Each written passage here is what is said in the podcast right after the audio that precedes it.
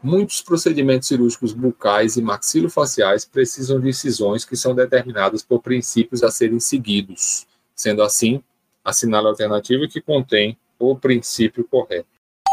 Deve-se usar uma lâmina afiada e que somente será trocada após a realização de, no mínimo, cinco incisões em pacientes distintos. Pelo amor de Deus, né? Cinco incisões em pacientes distintos, a mesma lâmina, não existe isso. Letra A errada. Letra B. Incisões em gengivas inseridas e sobre ossos saudáveis são mais desejáveis que aquelas em margem gengival livre e sobre osso lesionado.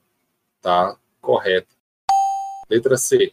Deve-se realizar incisão rasa para evitar o corte de grandes vasos sanguíneos ou nervos. Se a gente realizar incisão rasa, como você vai chegar no interior dos tecidos? Né? Então, a incisão precisa ser controlada, única e firme e direta, né? Em superfícies epiteliais que necessitem de reaproximação, deve-se realizar incisão por lâmina paralela à superfície epitelial.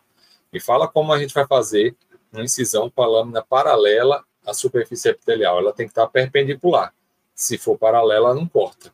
Vai passar manteiga no pão, né? Não vai cortar. Então, letra D errada deve-se realizar a incisão por meio de golpes curtos, intermitentes e repetidos. Incisões repetidas e curtas e refeitas vão provocar um pós-operatório de edema, dor e desconforto e não vão chegar ao acesso do interior dos tecidos.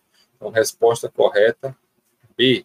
Incisões em gengivas inseridas, ou seja, é apoio com a mão apoiada em tecido sadio, são mais desejáveis que aquela em gengiva marginal livre e sobre o tecido ósseo lesionado.